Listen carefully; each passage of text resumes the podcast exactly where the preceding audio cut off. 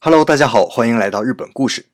在节目的最开始啊，我想先请大家看一看下面的图片啊。蜻蜓 FM 的朋友呢，可以访问我的微信公众号，回复“琥珀咖啡”看一看图片啊。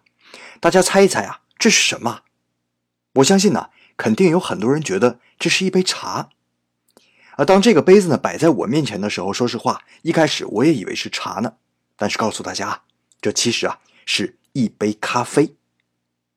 我知道很多人听到这个答案的时候肯定会啊大吃一惊啊，因为我们认识到的咖啡应该是近乎黑色的深棕色，但是当我看到这个颜色的咖啡的时候啊，我第一个联想到的词就是琥珀。那我在网上找了一张琥珀的照片，大家可以同时看一看是不是很像啊？这种琥珀色的咖啡啊，目前就我所知，全日本只有一家，这就是在熊本市的。咖啡阿洛啊，这是咖啡店的名字。咖啡阿洛。那为了一睹琥珀色咖啡的风采，我也是开车往返四个小时，专程跑了一趟熊本。店呢就在熊本市中心熊本城附近的商业街里。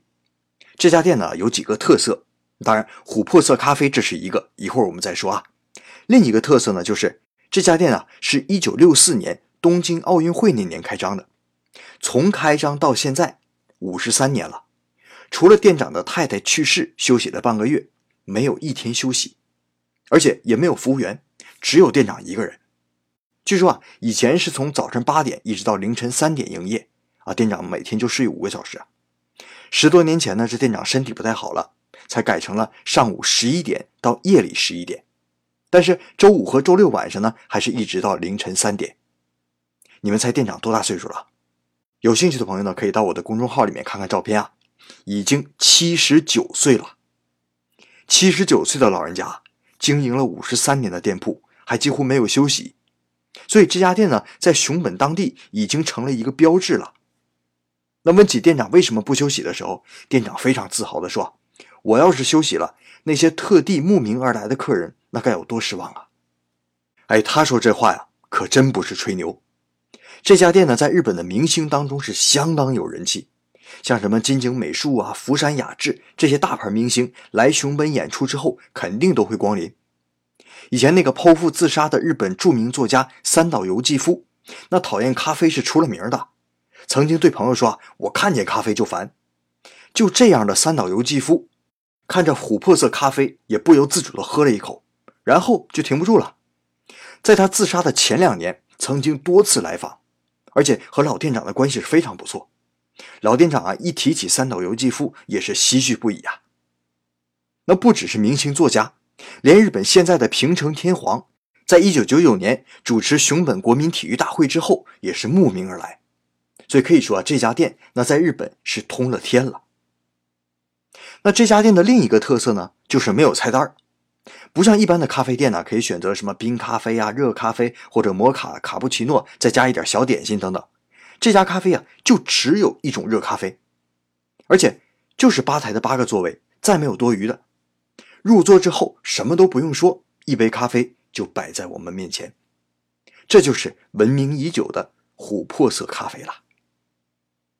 那看着这个颜色啊，我忍不住问店长啊：“这咖啡是怎么冲出这个颜色的呢？”老店长呢，为人非常热情，也很是健谈，但是呢，有很重的熊本方言，所以要不是我在九州待了这么多年，他说话我根本听不懂。他说啊，咖啡豆在烘焙的过程当中啊，自身的成分会随着时间温度不断变化。那我们平时喝的咖啡呢，都是烘焙时间过长，温度过高，把咖啡豆烤糊了，才出现那种深棕色的。而他选择的呢，都是上好的生咖啡豆。经过极短时间的自己的浅烘焙，在咖啡豆还是浅黄色的时候冲泡，这才是咖啡真正的味道。那这样的咖啡呢，还有一个好处，就是保留了咖啡豆当中的多种的酶，这些成分呢会使人年轻，甚至返老还童。哎，他特别自豪地说：“我这辈子除了水和自己冲的咖啡，其他什么都不喝。”所以我估计啊，老人家看起来这么年轻，也和咖啡有极大的关系。那说了这么多呀，这咖啡到底什么味儿呢？我尝了一口，刚入口的时候啊，有一点类似大麦茶，但是呢，有一种香滑的感觉停留在舌头上啊，不，不止停留在舌头上，而且好像是一直渗透到我身体的最深最深的地方。也不像我们平时喝的咖啡啊，有很多种味道。眼前这种咖啡呢，没有酸味，甚至连苦味都很少。怎么形容呢？我不知道大家有没有这种感觉啊？就是有时候喝一杯温热的白开水，你会感觉，哎，这个水怎么这么好喝？这咖啡就是这种感觉，没有其他的杂质，没有其他的杂味儿，就像是喝那种特别舒服、特别好喝的温热的白开水，再加上咖啡那种独有的味道，哎，喝进去之后啊，马上被身体接受、吸收，然后喝几杯都不嫌多。可能啊，有的人就喜欢那种多层次的味道。像我们以前说过的猪骨拉面汤，那就是体验味蕾的层次感。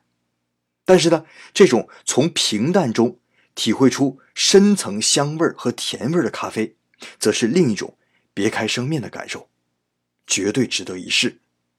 哎，反正啊，我就是沉迷的不能自拔了，喝了三杯。这么有名的咖啡还居然不贵，一杯才五百日元。那另外呢，就是老店长啊，今年七十九岁了。他说啊，自己是肯定死在店里的。最好的死法呢，就是全心全意的为客人冲完最后一杯咖啡，端到客人面前，看客人满意的喝上一口，然后啊，他就能笑着离开了。